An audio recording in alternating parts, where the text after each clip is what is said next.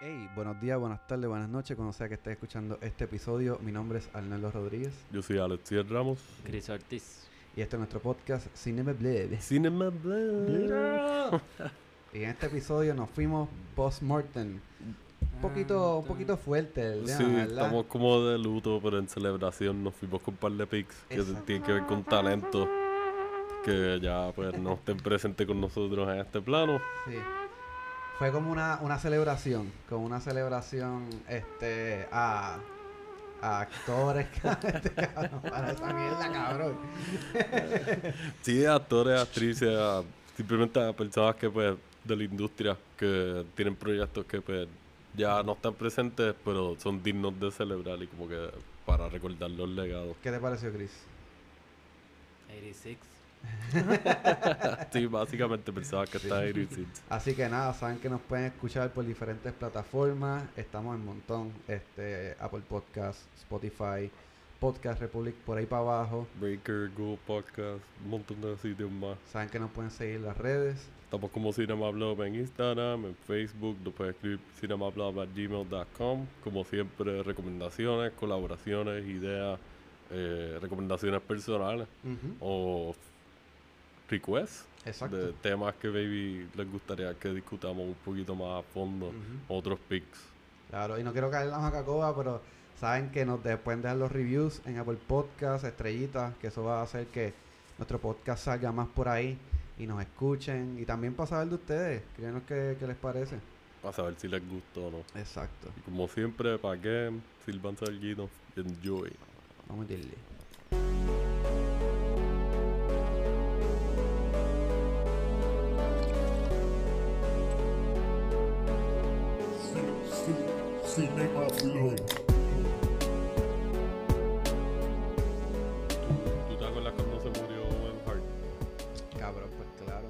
Bueno, o sea, yo no estaba.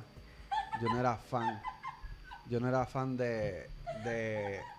de la lucha libre para ese entonces. Pero. Pero sí me acuerdo. Yo siempre quise saber cómo carajo. Porque fue como bien. bien traumante de cierta manera. Que un luchador muriera así. Un luchador de. para los 90, ¿verdad? Sí, eso fue en el 99 yo creo que fue. ¿Tú viste cuando pasó eso, Chris? Cuando se murió Owen Hart. Nope. El- ¿Sabes quién es Bret Hart? ¿Has escuchado de Bret Hart? Pichea. Unos luchadores. Pues ellos son de una familia bien conocida de luchadores y en un momento en específico, en un pay-per-view, en un evento en vivo, uno de ellos iba a hacer una entrada que era bajando desde, básicamente desde el techo de la arena en donde estaban con un cable. Y el cable se rompió, se soltó y él se cayó desde allá arriba. Y si no me equivoco, porque el footage lo quitaron automáticamente. Este footage es de lo más buscado del internet y no existe. Y si está es como que dark web shit. Sí. Este, el, si no me equivoco, cayó en el esquinero. Le dio al esquinero o algo así, o no sé si fue maybe a- Fue en la sí, cuerda, pero que se metió. Fue bastante cerca del. del esquinero. Cuerda y tal, esquinero, exacto. Que está el poste de metal y está el esquinero como tal, el saco.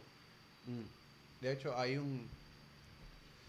Eh, Dark Side of the Ring, que ya hemos hablado de Dark Side of the Ring, ah, tiene un episodio del season pasado, creo que que son The Last The Last Hours of Bret The Last Hart- ah, Days, de- The Last Days of Owen Hart. Ok, wow. Y ellos explican más detalladamente cómo él murió. Una pendeja ahí que hicieron los del rigueo. Y era, era un gancho. Su vida estaba atada a un gancho que era bastante cuestionable. Que no, parece que no cerraba muy bien o algo.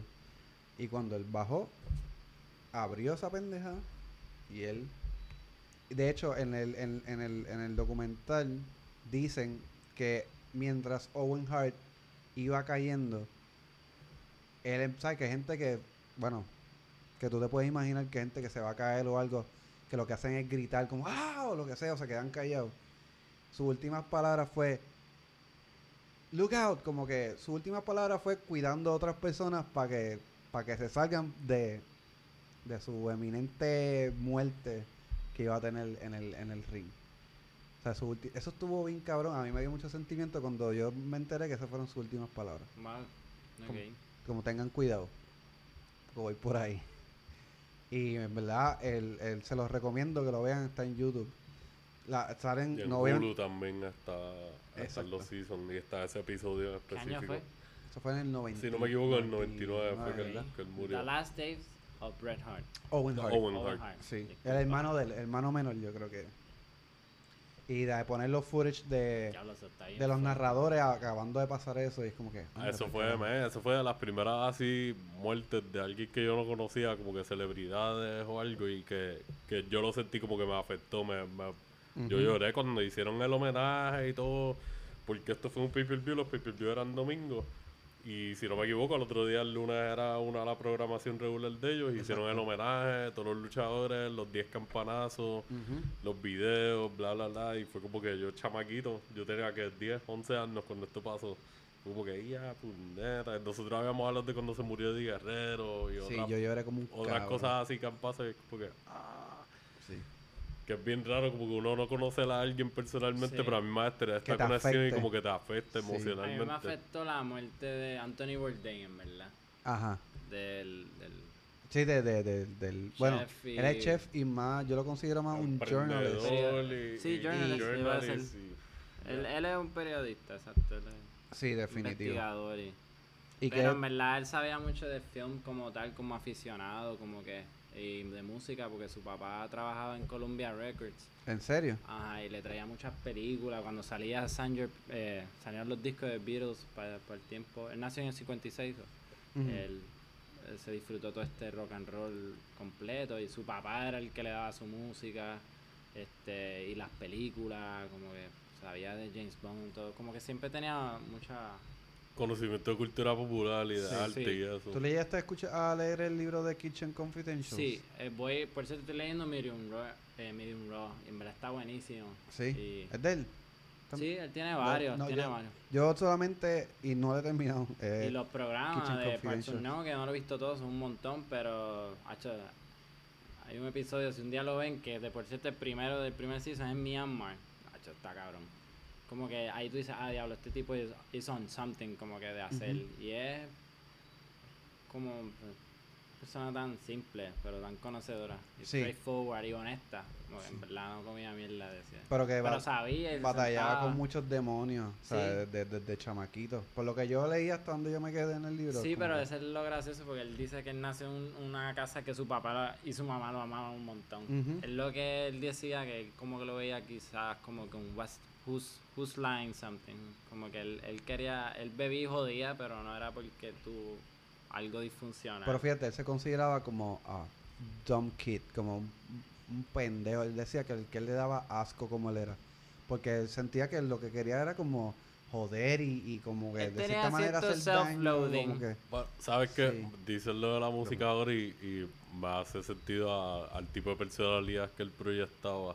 Como que se sentía eso mismo, como que ah, era un journalist, un chef, era una gonzo, celebridad, pero era como, como que, un Hunter ajá, y entonces, de exacto. comida, y como que ese viaje, el aspecto de rock and roll, de ese tipo de viaje, como que lo tenía y lo proyectaba bien brutal. Exacto, y ahora que dicen lo de la música y la influencia de la música en él, es como que, ok, Sí. makes sense, porque es como que este tipo lo lleva Está desde chamaquito, él. exacto. Él nació... Y se veía gen- genuino.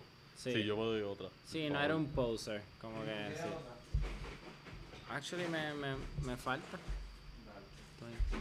Este, Pero él hace mucho ese gonzo journalism, que lo que hizo Hunter Thompson, pues, y terminó así mismo como Hunter Thompson. So, me afectó. Yo respeto los suicidios, ¿verdad? Como que yo tengo una filosofía, yo entiendo ese sentimiento, pero pero no, todavía sigo estudiándolo. Pero, pero como tal, como que, no- pues sí me dolió que yo dije ah, que he choose that way, como que lo entiendo, pero pero sí, me afectó como que, ah, qué mierda. Pero, este, en verdad tiene un, un legado bien fucking cool. bueno, así, así mismo hay actores y actrices que se han ido como like, nada que ver con los pics o whatever. Digo, no sé ahora mismo, pero uno de los que a mí me afectó un montón así del cine es Philip Seymour Hoffman. Fue como Ah, que era un neta. Eso fue los otros días, ¿verdad? diablo, hace par de años ya.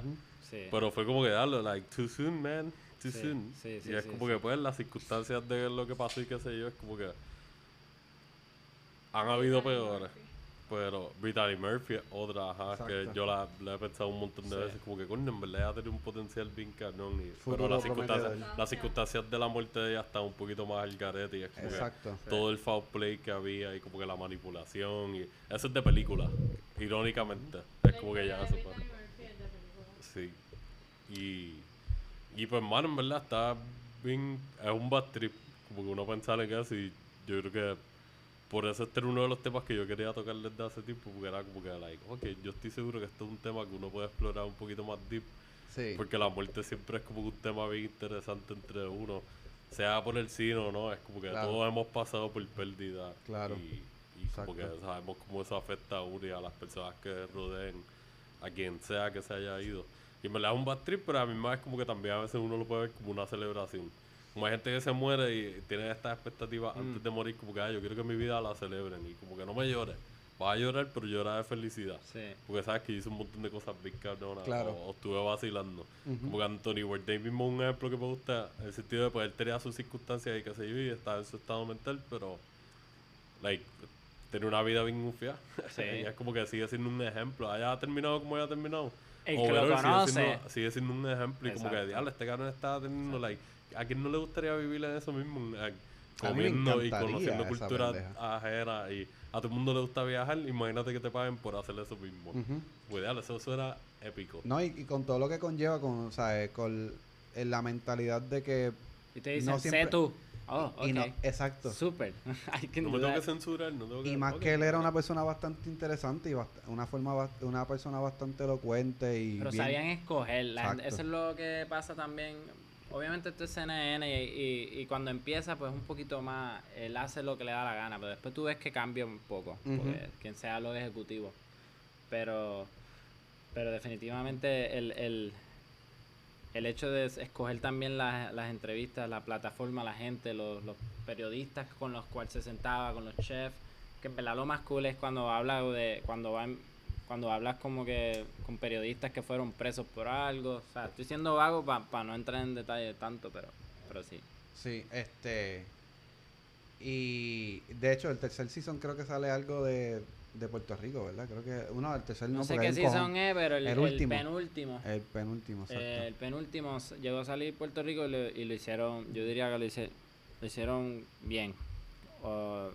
Mucha gente ha hecho un montón de porquería, pero eso quedó. Ajá. Y eso fue justamente después de María, so, Este... antes y después. exacto. Porque fueron a grabar después, como que.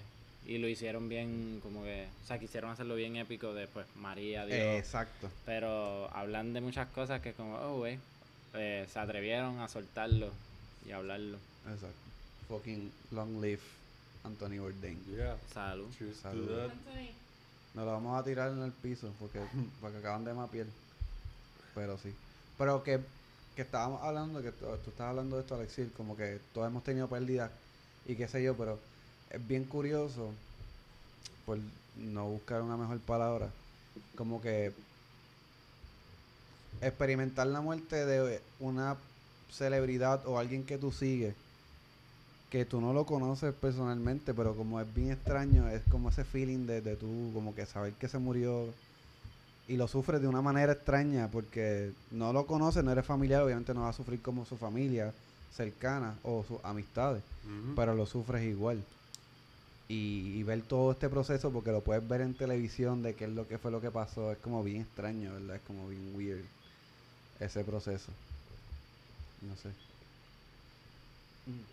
Sí, es verdad, es como que ya de por sí uno tiene una relación a veces, o qué sé yo, yo por lo menos nunca me he sentido súper attached a, a celebridades así como que actores o actrices. Sí puedo sentir el dolor de la, como que diablo, no, que va a tripar en verdad por el talento y eso y que sí, pues, sí, más si se proyectan como personas que sean a fuego, Exacto. como que no hayan tenido controversias y eso, es como que, ok, eso le da un poquito más de, ah, fuck. Sí. Yo Pero me- a mí más es como que es, es surreal dentro de algo surreal. Porque las Eh, relaciones que uno hace con la. o obtiene con celebridades es algo surreal de por sí, porque es como que eso mismo tú no conoces a esta persona. So, tú estás conociendo a esta persona a través de personajes que no son esa persona, son interpretaciones. exacto. O, o pues si es un director o una directora o algún guionista, pues lo que sea que estén creando. Igual que hay gente que tiene esas conexiones con pintores o escultores o whatever. Same shit. Aplica a todo. Yo en verdad yo he sentido eso nada más. Lo más fuerte es con luchadores. Man, sí, en verdad, like, porque fue algo que nosotros por lo menos crecimos viendo y como que lo mismo. Se aplica el mismo concepto, pero nosotros lo teníamos con luchadores en vez de con actores o actrices. Exacto. Con ti que nos gusta el cine. Pero como que con la lucha libre teníamos otro tipo de conexión. Exacto. Yo no tengo mucha gente, en verdad. Yo lo que. Eh, De verdad, de- genuinamente Anthony Bourdain, y pues, verdad me da risa, pero Mac Miller, me, como que, ah, este cabrón murió. Yo quería. Ajá. Sacando un disco que verdad. yo me gustó un montón y yo dije, diablo, y yo estaba viviendo en New Jersey, so yo decía, puñata, yo creo que voy a ver este cabrón, este show va a estar de que él venía con Thundercat, con un montón de... Iba a ser musical, Ajá.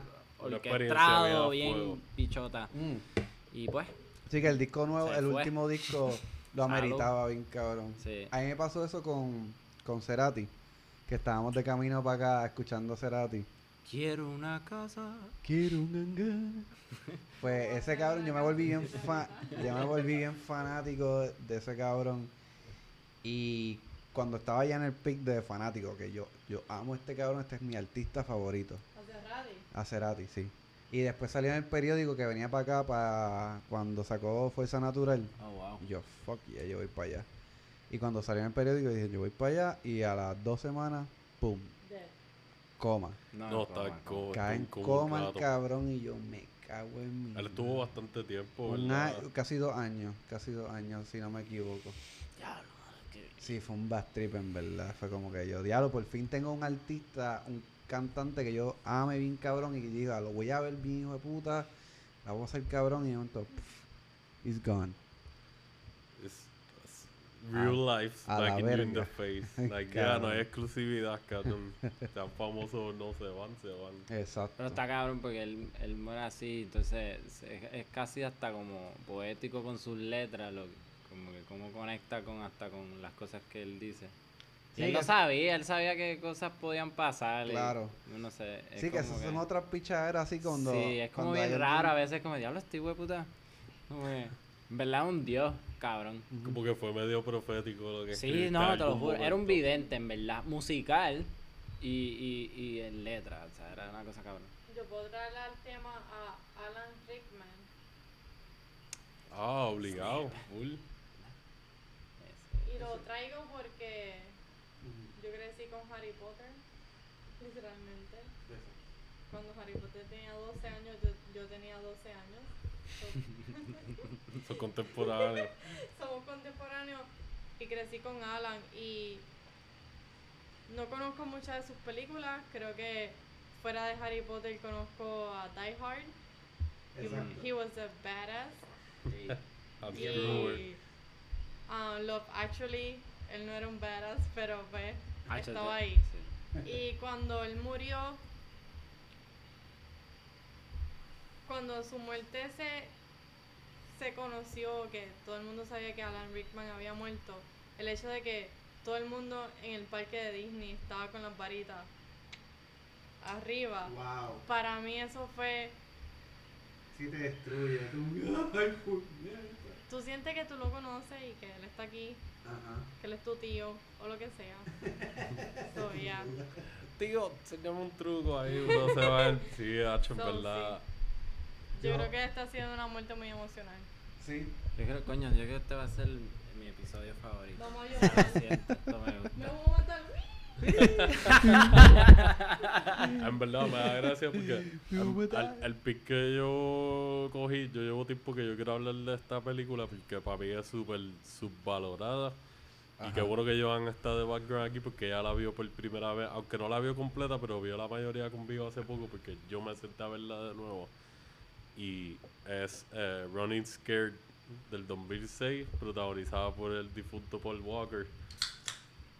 Que en verdad, like, voy a decir la verdad. Yo nunca he sido like super ah, Paul Walker fan o whatever. No me encantan las películas. Las películas de Fast and the Furious no me gustan. Vamos, las primeras dos o tres maybe, y después de ahí es como que. eh.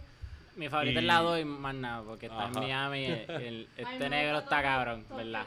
Drift. Tokyo Yo me lo vacilo. Ajá, como que las primeras tres o. Ah, cuatro, maybe. verdad, verdad, verdad, Y ya vamos como por la 10 o algo así, es como que, pues, whatever.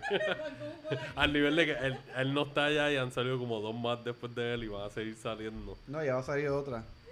Canta Bad Bunny y sale. Pero- en verdad, Sí. si, si no han visto esta película y se quieren borrar por completo la imagen de, de Brian O'Connor, We are family. Este, Ajá. esta, esto para mí es una actuación que define el legado de él como actor. Ajá.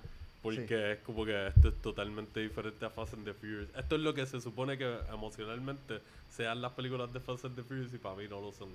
Eh, nada, eh, eh, la escribió y la dirigió Wayne Kramer, que él es de Sudáfrica.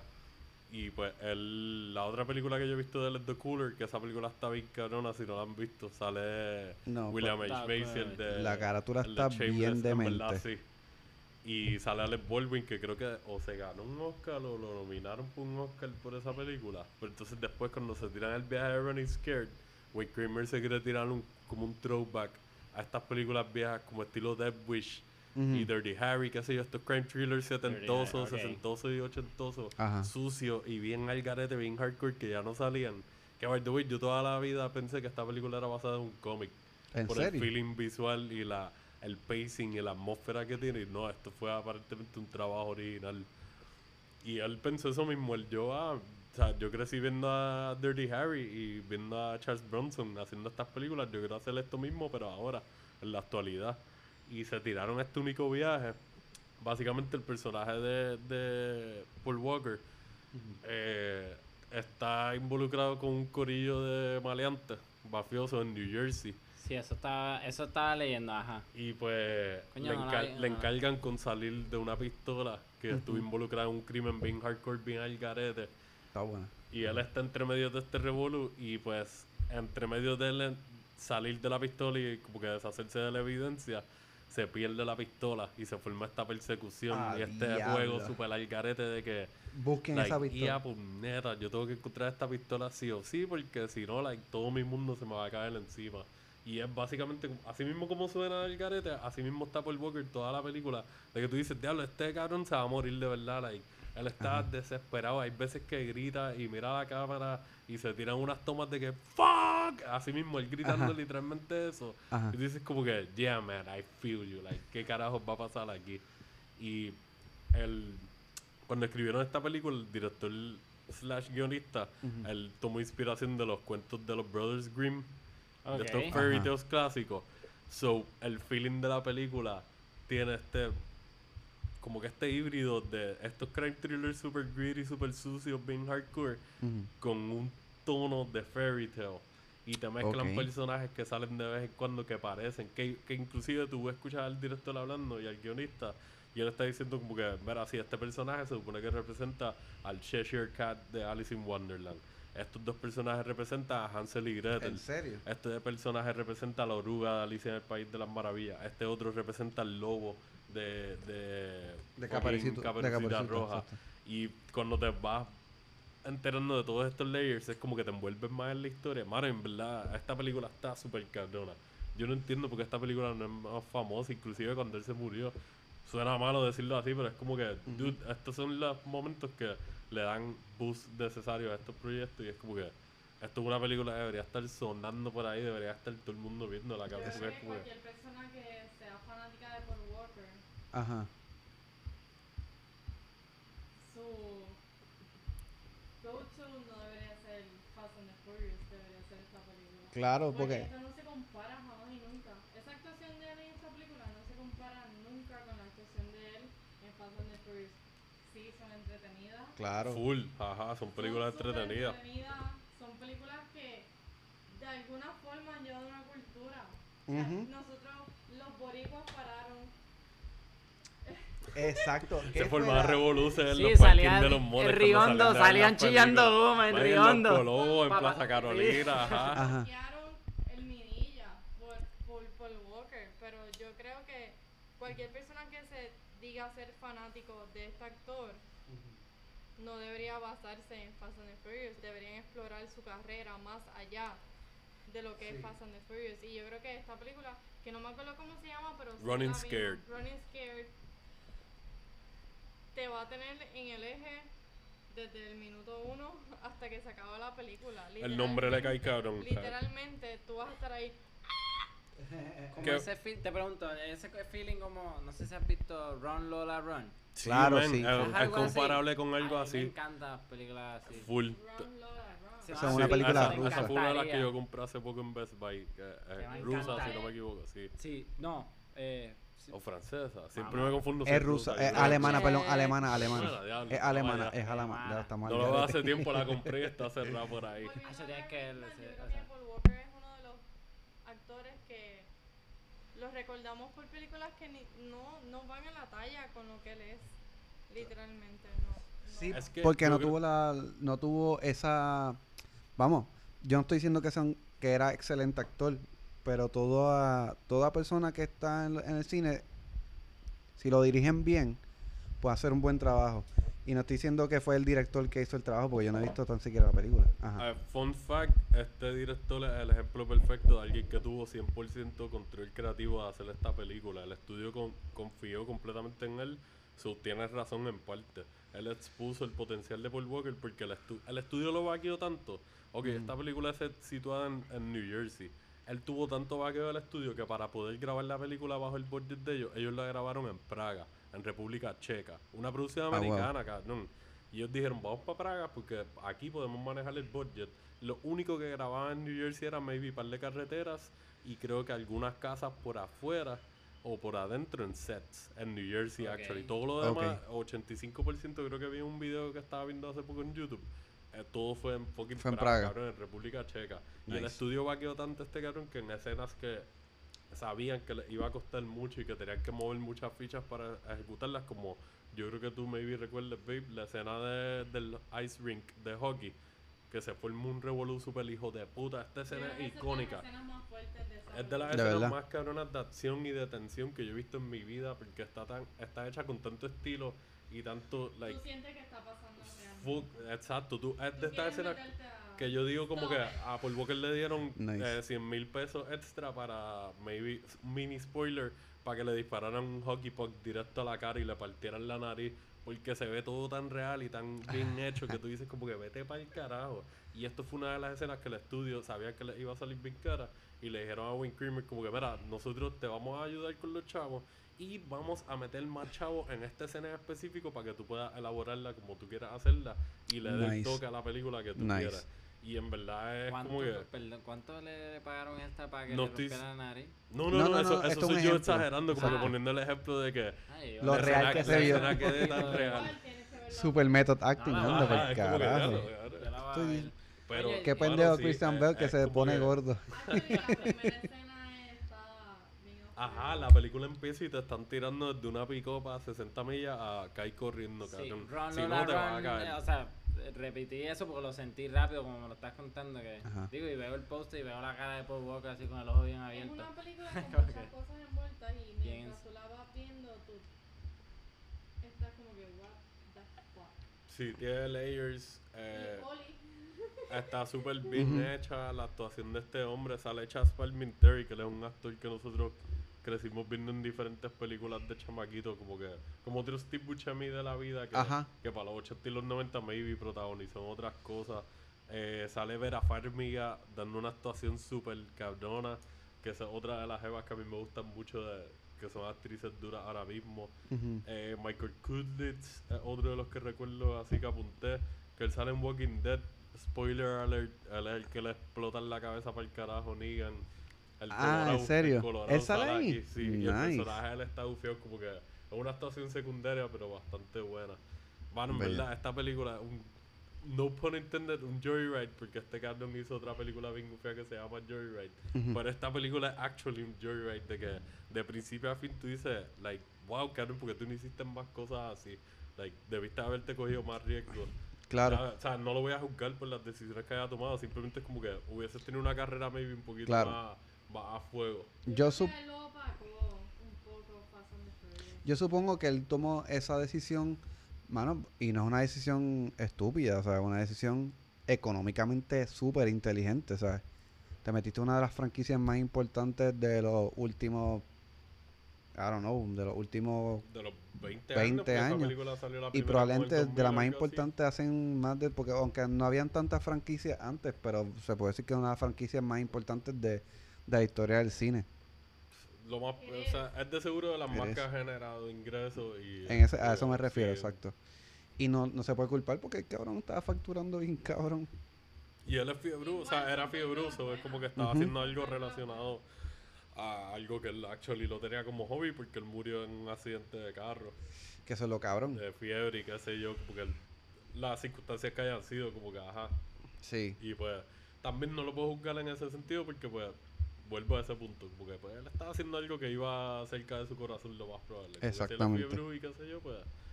Pero esta película, de verdad, si le quieren rendir homenaje al legado de Paul Walker y quieren ver algo súper de que nada que ver con cualquier otra cosa que le haya hecho, fucking búsquenla ahora mismo, no está en ninguna plataforma. Estuvo en HBO hace poco y la quitaron bastante Ah, rápido. Ah, pero era con Ok. Seth. Pero Cool. véanla y le, o sea, alquílenla, porque esta película es para verla en fucking HD, porque es tan greedy, se ve tan granosa en algunas Ujú. partes, y de momento te tiran unos colores de neón en algunas escenas y unos colores más brillantes, y el, el aspecto de Fairy Tail como que ayuda con la Sí. narrativa, tú estás ahí como que, ¡ya, puñeta, qué está película que- pasando! Que, te va a captar desde la primera escena. Nice. La primera escena es bien sexual. y por lo menos para mí fue como que. oh, Sí, Oh, wow. tengo que darle un shout out a esa escena. Hay una escena entre, un mini spoiler entre Paul Walker y Vera Farmiga que es como que, ok, aquí hubo otro bono involucrado porque Sí. esto yo creo que pasó de verdad. yo no sé. Estuvo muy bien hecho, me gustó, pero like, what the fuck. Él estaba en su pick también porque veo que Into the Blue fue antes, que en verdad está cool. Así, esto, Ah, era como, cierto. esto era como que para el tiempo que Paul Walker estaba, Estaba- like, ya había hecho un par de películas y estaba haciendo nombre. Sí, se veía bien. que se nota que fue, un- fue un vamos- buen riesgo. Para mí fue un buen riesgo que él cogí, de verdad, como que pff, peliculón. Super underrated, tienen que verlo. Todo el mundo debería ver esta película. David me la recomendó cuando estábamos hablando de este tema, como que me dijo, ah, yo creo que esta es una muy buena película. Hacho, a fuego, pues shout out Debbie porque Sí. estábamos en sync Bien ahí. cabrón. Y yo dije, y qué bueno que no lo cogí porque tú la, la traíste Yo y... tenía un backup por si acaso. Exacto. Yo siempre trato de usualmente tener un backup, pero esta era como que, diablo. Estoy tan convencido de que hay tanta gente que debería verla por ahí que es como que yo estaba casi confiado de que Yo- yo, es lo más probable o no la han visto saben cuál es y todavía está ahí. Pues tú me acabas de convencer y la voy a ver, en no se van a verdad. arrepentir de verdad. Sí. Es, es una, y dura como, maybe una hora y pico, casi dos. Sí, yo me doy otra, por favor. La película es corta, Ay, pero es bien ¿se acabaron las entretenida. medias? Sí. Está bien, No, otra. quedan un montón. Pero... No, relax. Este, pero sí, yo la, voy- la voy a ver, la voy a ver bien cabrón. Este, y de hecho, mi pick que yo quería, yo estaba pensando si hablar de él, porque me interesa la, no, no sigo mucho su carrera, no he seguido tanto su carrera, pero sí la he visto varias veces. Este, pero su muerte me, me, me, me, me chocó, no, no tanto así como de que, ah, diablo, me dolió, pero fue bien, fue bien weird.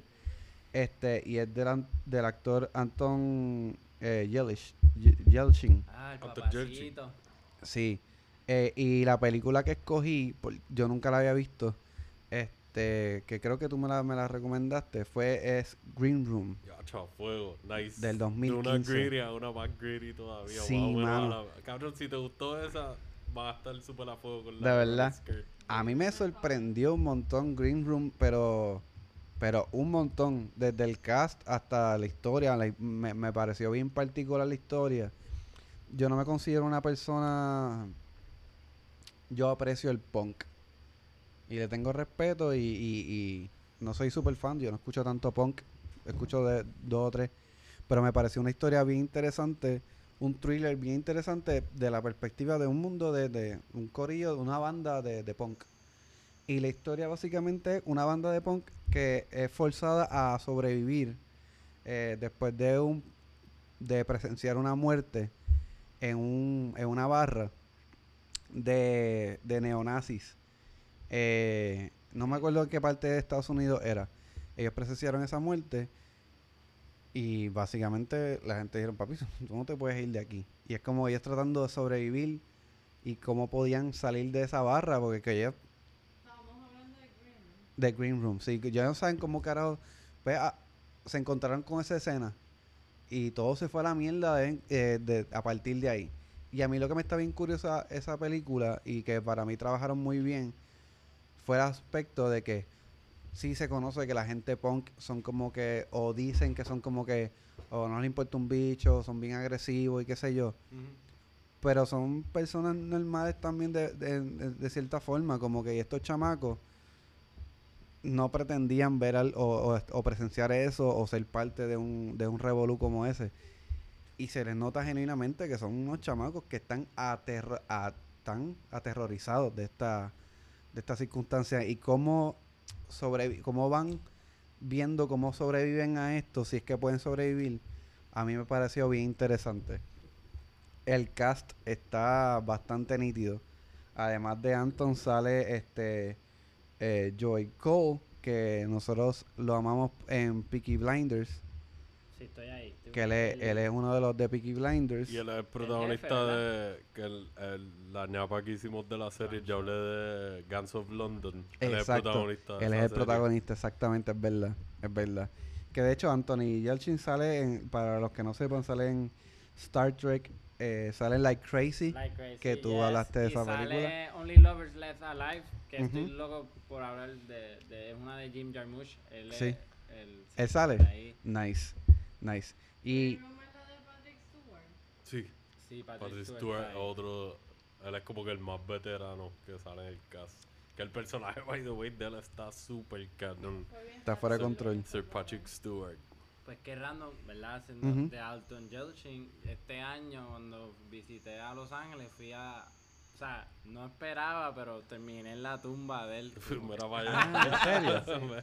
Chris me estaba contando eso Es hace cierto. poco y yo, diablo, es verdad. Terminé en la tumba de él y le hicieron una estatua de él, todo parado, o sea, mirando así para allá, para el lago. Wow, cabrón. Y tenía flores, no sé si, nada, ver si, o sea, era que recientemente fue la muerte, o sea, un aniversario, No, o fue porque que él, él- nació. él murió hace ya un par de años. Ujú. No, no, no, yo sé, pero. Ah, tú dices que él- él- el aniversario exacto, reciente, exacto. ok. Él, él murió. Sí, ese, ese tipo Marzo- no va a morir no, nunca. nació marzo 11 y yo estaba allá en marzo 20, yo fui para allá como en marzo 27 Eso y era quizás las cerca de su flores era por su nacimiento más seguro. Habían flores frescas, like todo estaba. Natalie. Que eso es bien bizarro a la misma vez como que encontrarte con eso y ver cómo... Bueno, pero ahí volvemos a lo mismo de que era, un talento joven y el chamaco era súper bueno. Y yo creo que él también estaba como que empezando a... Empezando no, ya él llevaba cogiendo muchos riesgos artísticos y, y ya salió un par de picks que hemos cogido y mira, el range desde Like Crazy, ¿verdad? Hasta esta otra, mira el, el spectrum de que, Exacto. what the fuck, son películas súper totalmente Sí. diferentes. Exactamente. Oye, y otra cosa que quería decir de Patrick Stewart que, que me sorprendió porque yo no conocía de Patrick Stewart nada más de Star Trek y de X-Men. Y yo sé que él ha hecho Ay, varias American cosas más. Dad. Ay, American Dad, exacto, cabrón, es cierto. Pero que, que me sorprendió verlo en esta actuación de tipo bastante odia odioso. Es como que te da como que, mano, este cabrón. Y hizo un papel espectacular. Me gustó mucho cómo bregaron la cuestión de las tensiones allí. Este. Mala mía te interrumpa, es que estamos hablando de Patrick Stewart y me acuerdo del meme que dice como que, ok, bienvenido a los X-Men. ¿Cuál es tu superpoder? Él, ah, siempre que me dejo de mi ex, vuelvo con ella. Y el perfecto, tu nombre será Bestia. Y es como que por alguna razón siempre que veo ese meme, y me imagino a Patrick Stewart actually diciéndolo como que, yeah, man. Eso es un super poder Alton estúpido. Alton Yelchin murió en un carro también, un Paul Walker. Sí, man, diablo, estamos dos de dos, oh my god. Ya lo sí, exacto. Que quería hablar un poquito más de eso, este, ya mismo, porque en verdad es bien, como bien, Sí, bien bizarra esa muerte en particular, sí, es como bien que rara. es bien weird. Este, pero el papel Digo, de bien él, trágica. exacto, no, por eso me refiero que es como bien, o sea, tú no te esperabas que alguien muriera así, como tan, tan rara. Sí. Que de hecho, pues vamos a mencionarlo, como que el, el, el chamaco estaba saliendo de, Anthony estaba saliendo de, de su casa en, en, en California, en Hollywood. Studio City, Los Ángeles. Exacto, iba a salir eh, para un ensayo y lo particular es que él tenía una guagua que es una Jeep de cierto año que venía con esta mierda de los e- e-brake, Jeep Grand Cherokee. bien extraño y, y, y algo estaba pasando con esa guagua antes de que... teniendo un recall, yo creo, o Sí. algo así. pero an- esto, pero empezaron más de esto después de la muerte de él. Y aparentemente lo puso en, en- en la emergencia y se desactivó cuando él iba a chequear algo en su portón y el, la guagua fue Oh, dando para atrás y lo pilló con el portón, mano. Y le cayeron un par de ladrillos encima. Fue bien weird, fue bien, fue Y murió horrible, de horrible. asfixia, o sea, Murió de asfixia. trauma y de asfixia. So, Porque la- no, no murió a de cantazo. Fue como que en el. Actually, Sí. Tal pillado ahí. ahí. Sí, Y- sí, sufrió un montón. Y lo encontraron al otro día, ¿entiendes? Y fue un amigo. Sí, fue, sí, fue como bien, bien horrible. Como Tenía que como eso- 27 o algo así. para el momento que murió tenía 27 años, el 2016. Ahora Otro tendría nuestra edad más o menos. En verdad, otro, otro chorrito con el nene, porque Exacto. en verdad, para mí él era súper tremendo Sí. actor. Sí, de verdad, el personaje, él, él- él siempre tenía como estos personajes como, no voy a decir bobo, simplemente era un chamaco normal, Nah. ¿entiendes? Que no están eh, como acostumbrados a estar expuestos a cosas bien fuertes y, y él tenía una presencia de esa manera. Bien natural. sí, pero- Bien natural. Pero es que era también muchos personajes que fueran de acuerdo a, a su rostro, porque Claro. era bien peculiar su, su cara. Sí, él se veía como que Estoy seguro per- que personaje más ordinario, por decirlo así. De hecho, los papás son- estaba empezando. Los papás son rusos. Los papás Sí, son y rusos. nació en Rusia Y nació en. Rusia y son, creo que son figure skaters. Y vinieron para Estados Unidos y, y él empezó una carrera bastante joven, creo que a los nueve años. Empezó su carrera de actor. Y desde ahí no sé. Y de hecho eran películas independientes. Y me gusta que él siempre ha escogido películas Sí. bien particulares. Sí. Alfado, que otra. cool que yo me disfruté, eh, eh, me disfruté un montón, se llama Five to Seven. Es una película, no, es, es un drama, pero que es de un affair que él tiene con una, una mujer que en verdad está casada. Y es como que él hasta esos personajes los tenía tan set. Cualquier personaje él lo, lo corría lo más bien. Pero esa, esa película me acordé ahora, yo me la disfruté como que el, el, el- la, la forma que él puede ser, agarrar la pantalla, es como bien fácil para él.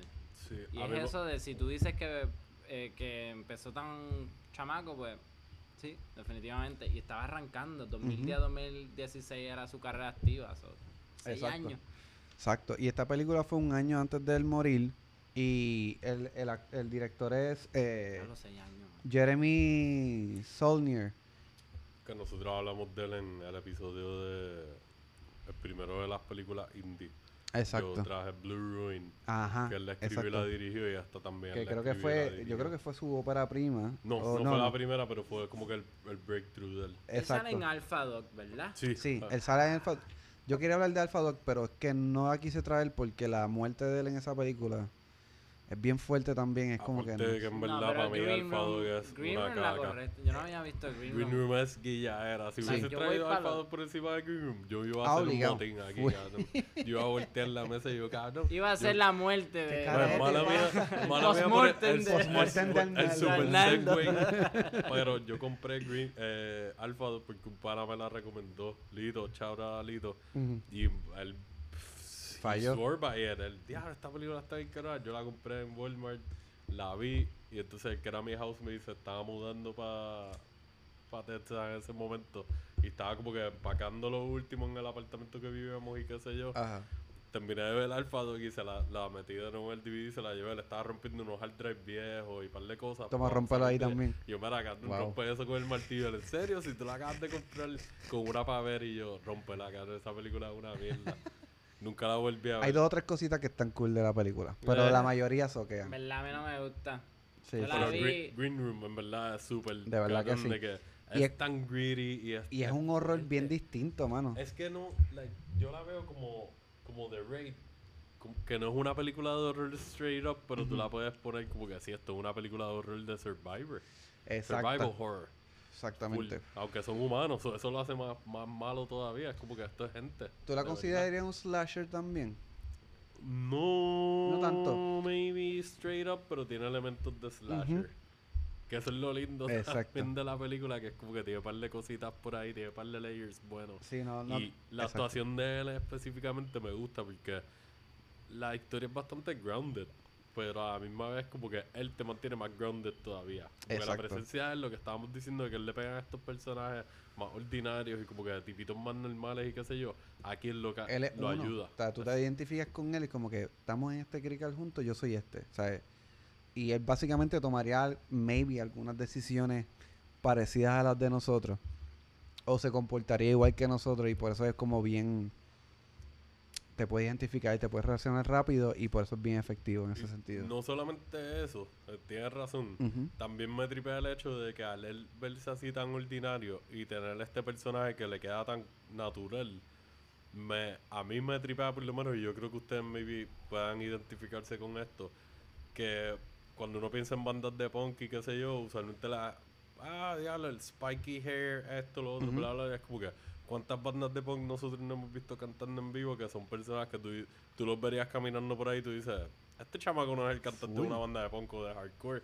Y es como que, sí, cabrón, ese es el cantante de, de una de las cinco bandas más cabronas de, de Puerto Rico, por ponerte Exacto, el ejemplo. exactamente. Y es es un dude normal, sin tatuajes en medio, dos o tres tatuajes súper normales y como que la ropa no tiene que ver nada con quote unquote lo que tú pensarías que sería un punk. Exacto. Y eso me ayudó mucho porque yo, lo hemos hablado otras veces, como que yo, yo crecí yendo a muchos shows de hardcore y de punk aquí Ujú. en la isla y me sentí en sync con eso. El viaje de cómo es la reacción cuando, cuando ellos van a tocar en el sitio. Ajá. Que se sienten fuera del lugar, como que ellos se supone que sean parte del crowd, Ujú. pero a mi vez no lo son. Yo he sentido eso y es como que, yeah, man, esto Bien es, cabrón. esto es real. Esto es como que esta persona por lo menos habló con gente que hayan hangueado en shows de, de diferentes Exacto. escenas y, y qué sé yo. Y me que gusta lo, eso lo que- identificaron un poquito, lo marcaron bastante bien. Exacto. Y como lo van desarrollando, la tensión es como bien. Y, y la, y, y los momentos de tensión bien cabronas, tú, tú los sientes bien bien deep y te y a mí me puso bien nervioso desde el principio, como que bastante al principio que te pone bastante como que como en, en la esquina de tu silla y me gustó mucho como también, ¿sabes? La iluminación, eh, tráeme una, yo quiero otra. Este, la iluminación, este, el sonido que es bien importante de cierta Full. manera. Y la música como La tal, aparte música. de la música que toquen en las escenas que hay de escenario, pero la música como tal que está en la película, el score, es como que Sí. es muy bueno. Es muy buena, de verdad que sí. Está distribuida por A24. Que Sí. Exacto. No falla, Sí, pa. Esta para mí, este es de, mi, de los proyectos que ellos han distribuido míos favoritos. Overall, de todo lo que he visto de ellos. Como que lo pondría en un top 5. Porque es una película que está súper bien hecha y, y es como que un paquete completo, cabrón. El viaje que tiene a este director que lleva un par de años como que tratando de empezar a sonar por ahí, está empezando a sonar. De hecho, hizo un, un mala mía que te interrumpe, Ajá. un, él dirigió un episodio de True Detective del Nice, tercer, no lo del tercer sabía. season. Dirigió, lo chequeé y me pompié, ajá, él, él dirigió dos, actually. Dos. Sí. Es muy bueno, de verdad, y específicamente en estos momentos de, de tensión, es muy bueno dirigiendo esos momentos. Y Sí. él tiene un Y usando core. todos los elementos. El panita de él es Macon Blair, el que fue el protagonista en Blue Ruin, es como que el que es la mano derecha del neonazi mayor aquí. Ah, de el que verdad. está moviendo la ficha, Muy que bueno. es como que bajito sí. él, sí, bien- sí, sí, sí, bien qué sé yo. Ajá. Él lo ha tenido desde su ópera prima, trabajando ¿De por verdad? ahí con él. Ellos son bien amigos. Y creo que han trabajado en algunos guiones juntos. Brooke Blair, dijiste. Eh, Macon Blair se Macon llama Blair. él. Pa- Ah. Parece que es familia porque la música también hay Blair. Es posible, mano, porque este chamaco lleva por ahí desde like, el 2010 o 2009, yo creo que fue que salió la de Murder Party. Y entonces después Blue Ring salió como el 2012 o Ajá. 2013. Sí. Que ya ellos llevan un ratito, o sea, llevan por lo menos 11, 12 años trabajando juntos. Desde que eran nadie, los dos. Ajá. Y pues él lo ha mantenido ahí. En la de Hold the Dark, que está en Netflix. Si quieren ver otra película de él, él, él es el director y el guionista también.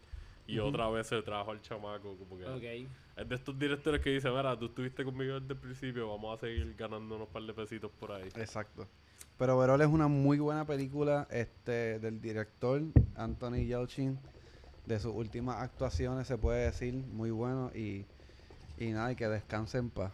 Sí, en verdad, full. Ese pique está bueno. Eh, Es una transición de greedy a greedy.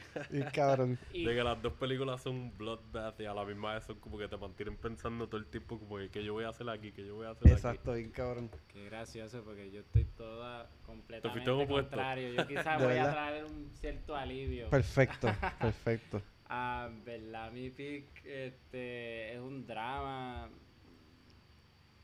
comedia, no, no es comedia, drama romántica en verdad. Ajá. Pero aquí mi, mi doncito, mi viejito lindo murió, que en verdad lleva años grabando con cojones y ha salido desde The Sound of Music. So, Ah, wow. O sea que. es, es Christopher Plummer. Uh, Eh, Oh, wow. Nice. Murió, murió este año, por cierto. Eh, y la del pick mío es Beginners. Eh, Beginners.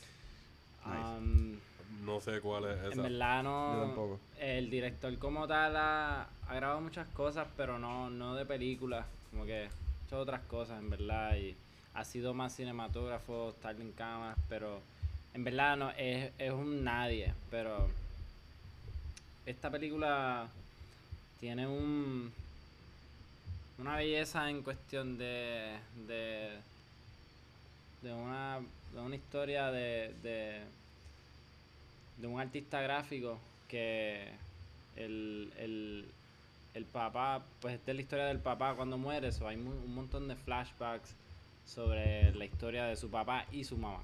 So. Porque cuando muere su mamá, el papá pues sale del closet. Oh. Y que su papá pues es Christopher eh, Plummer en la película.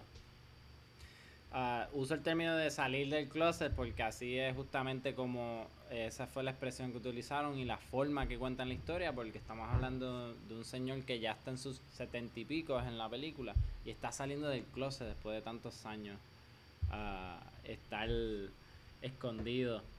Y está bien bien grabada porque en verdad utilizan este ellos quisieron irse como medio fancy con grabar con una red so, cinematográficamente pues para no tener ningún efecto en, en cuestión de de nada eh, este la se enfocan un montón en la naturalidad y en, en, en, en detalles bien íntimos entre él y su papá y historias incluso de sus flashbacks cuando el niño. Eh, pues también está esa historia y a la vez está corriendo una historia sobre sobre él que él conoce a esta muchacha que, que también ella está teniendo ella está teniendo sus traumas de niñez porque esto en verdad esto es lo que está basándose es como que la- esa figura paternal y la figura de- del hogar o sea de quién te quién te cría.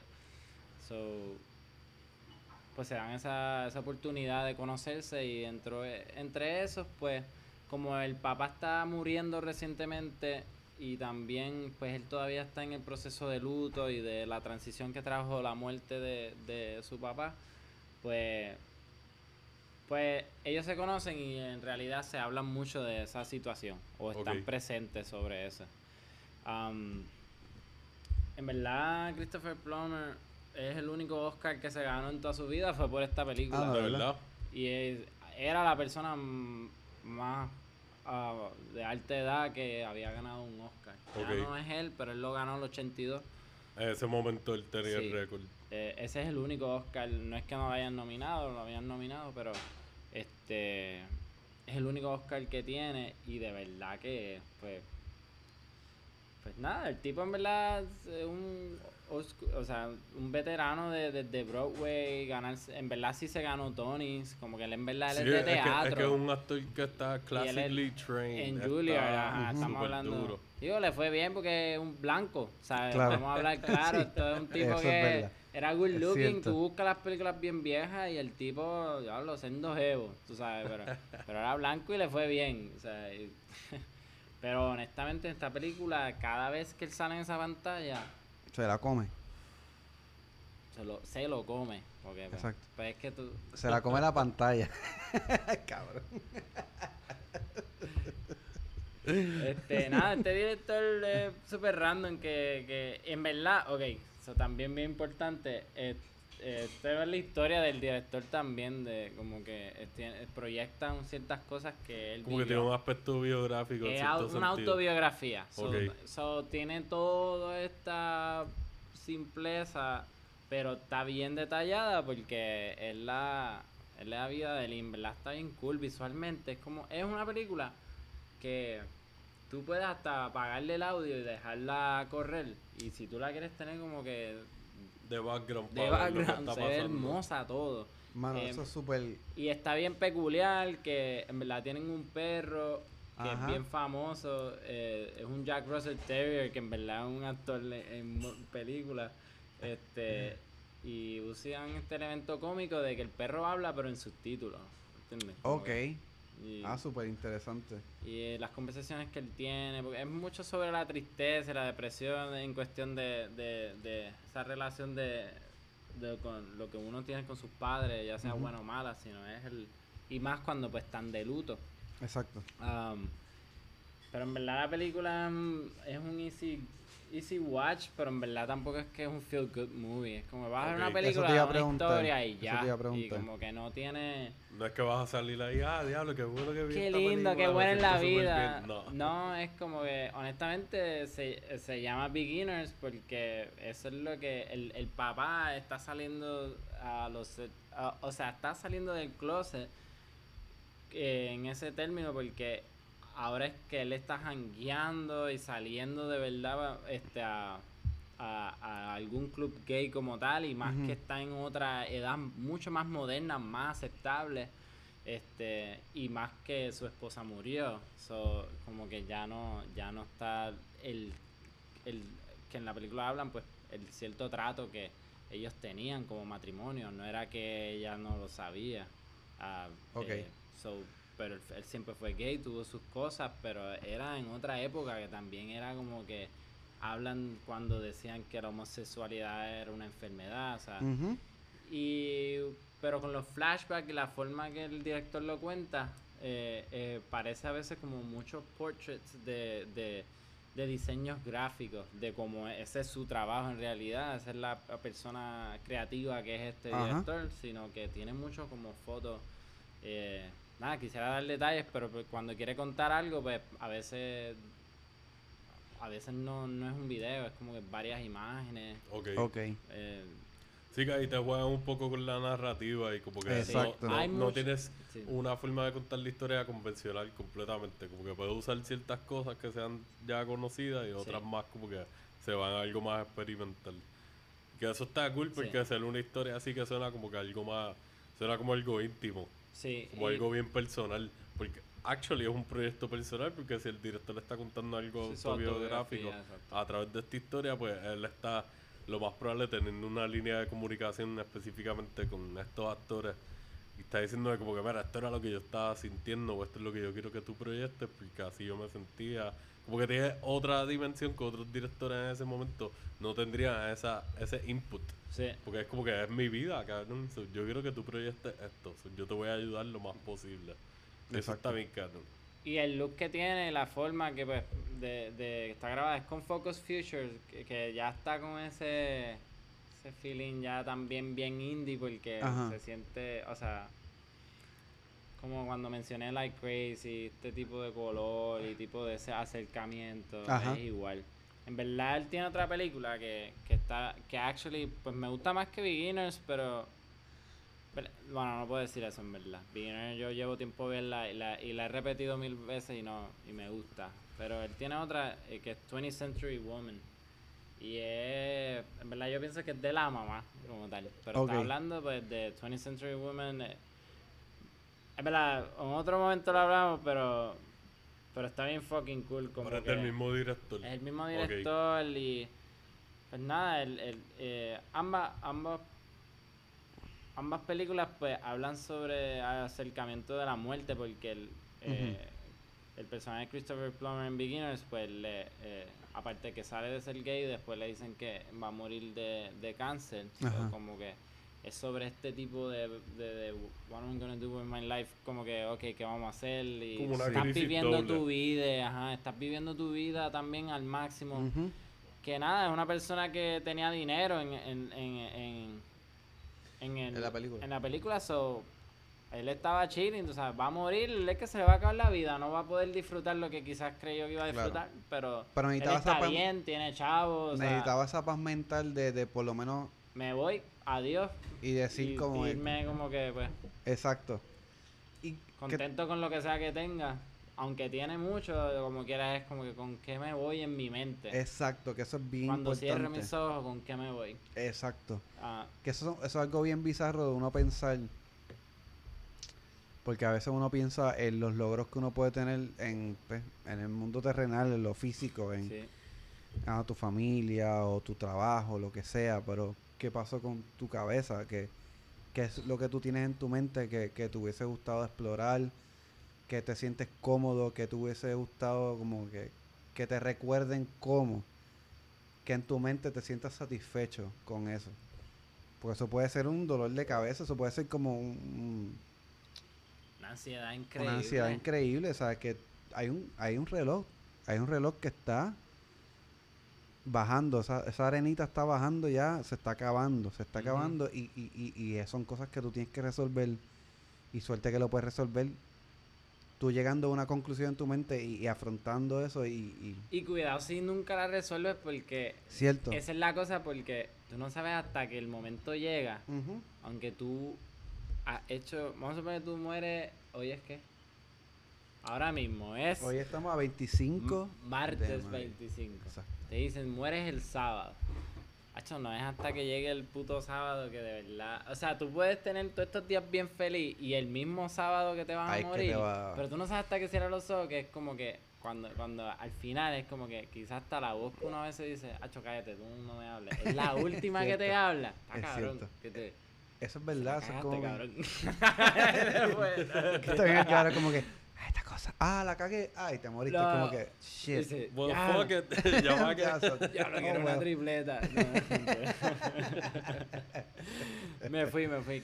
No, pero, pero, pero eso es una, eso es una, eso es un, un análisis bien interesante porque yo creo que todo ser humano debe pensar en estas cosas, como que En la tripleta. en la tripleta, mano, que no sea del, que, tripleta que no sea del, que no sea del churri, Es que puñeta. estoy así porque como me huele bien bueno porque ¿quién cocinó? Alessiel. Sí. A- Alessiel cocina cabrón, para que Sí, sepa. déjate cabrón. Gracias, gracias. Gordito monchoso. Viva la saber plata.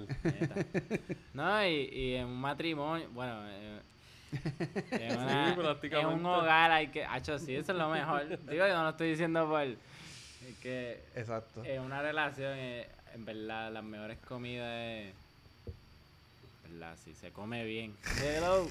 Buddy, a- hablando de, de la y eso, like, esto es una pregunta que yo, yo he tenido esta conversación con Joan varias veces y creo que con una que otra de mis amistades. ¿Qué, qué ustedes les gustaría que pasara o que ustedes preferirían que pasara? Like, hopefully no pase pronto, pero si ustedes like mueren, ¿cómo a ustedes les gustaría? Like, yo, ok, les voy a dar el ejemplo, porque no sé cómo elaborar maybe de la mejor forma la pregunta. Si yo muero, o cuando yo muera, yo siempre le he dicho a Joan que a mí me gustaría que hagan un party. Que mis amistades Ah, tú se dices reúnan después de morir, y hagan un party. Estamos Yo sé que la- como que es un bad trip y el dolor está ahí, qué sé yo, la despedida Claro. es como que, like, we've been through it y es una mierda. Nadie quiere despedirse de, una de, su- de sus seres queridos. Claro. Pero a mí me gustaría que hagan un party. Que hagan un party que simplemente vacilen. Que la Claro. pasen cabrón, cuenten historias si quieren. Si no quieren hablar de mí, no tienen que hablar de mí. Simplemente como que hagan un party ese día. Aunque sean uno la mía o whatever. Y no hablen de mí, pero que la pasen cabrón. Sí. Para que se acuerden como que de las veces que hackeamos. Que la pasamos cabrón. Que nos cogimos las borracheras. O One on tuvimos un one. arrebato cabrón. O comimos. o tuvimos un turno puñetero en el trabajo y como que le metimos y salimos al otro lado bien cabrón. ¿Me entiendes? Como que eso es lo que yo quisiera. Yo me voy a acordar de que Yo me veo en ese party. siempre full. De que le hemos pasado cabrón, pero me voy a acordar siempre cuando, cuando te encojonabas conmigo, cuando no. Cuando te Cuando bien un tarde. Sorpresa y yo, Exacto. yo me Que tiraba... me levantaba los brazos. Así como, Como que para en arriba. serio, como que me en serio, dijeron que yo, había de ah, todo y de la shit. nada como que no hay, no hay sticky mango. Entraba, me dijeron que no había illicit. Sí, ese es el Yo que estaba esperando esos brazos. Yo y vendía yo, este no. plato, No, pero sí, es una, yo creo que, yo creo que podría ser una forma en que todo el mundo quisiera que, que la gente lo pase un día Pero que ¿cuál uno es se la muera. tuya? Pues yo soy, Piénsalo. ¿Quieres que hable yo y a lo que tú piensas? no, yo, yo realmente pens- yo me voy un poquito más, no pesimista, sino como que La realidad es que sí, Ay, como que me, vamos. mu- no me muero y me morí, o sea, probablemente no, no me- obviamente no me va a importar un bicho porque me morí, pero, pero obviamente no quiero que mi fam yo sé que mi familia va, y, mi, ami- y mis amigos van a sufrir, pero Ok, Pero quiero- quiero quiero que la que, que pues dentro de todo que, que la pasen cabrón, ¿entiendes? Exactamente, me gustaría un party también o, o simplemente eso, como que que estén ahí, espero que, que haya en el funeral no haya chocolate frío y, y quesito de papa. No, si tú mueres y yo estoy vivo, yo me encargo entonces el catering tuyo. Por favor, por Ay, favor. Le- Que por lo menos coman bien y, bien. y que beban con cojones y hagan lo que tengan que hacer y, y nada, que, que, que se lleven cosas bonitas de mí y que, que me recuerden así y que vacilen. Sí. ¿Y Yo- tú, Chris? Yo sí, me, y me han puesto a pensar porque he pensado un par de cosas, pero lo único que, que quisiera que si, si se hace algo, lo que sea, yo quiero que lo hagan como que afuera, que no lo hagan en un sitio encerrado. Cierto. Si lo pueden hacer en un río, si lo pueden hacer en una playa, si lo pueden hacer en, en- en donde sea puñeta, y en verdad sea que esté todo el mundo... Nada, si quieren Claro. estar ahí, que estén ahí. El que quiere estar ahí, que esté. Exacto. Pero que esté afuera. no sé por qué, porque siento que como que sería lo, lo Sí, único sí. que a veces yo quiero en esta vida. Como yo estoy, no sé si es tanto tiempo que paso encerrado en una cocina. Pero, no, no, Que te velen en una verdad cocina. yo amo estar en, en a fucking afuera. A mí también. a Yo mí. siento que no tengo que hacer nada, no tengo que... No hay ninguna misión, es estar ahí. Exacto. Fucking Gran Cañón o, o te vas a los...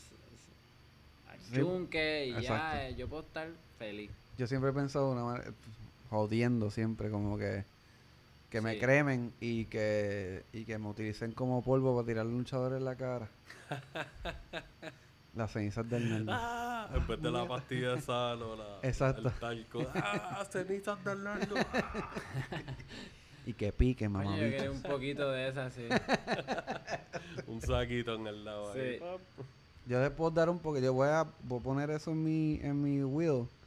Que todos tengan un cantito de polvo. Se escucha bien feo. Coño, a mí me gustaría que yo Un fuera una polvito. Polvito- un polvito mío.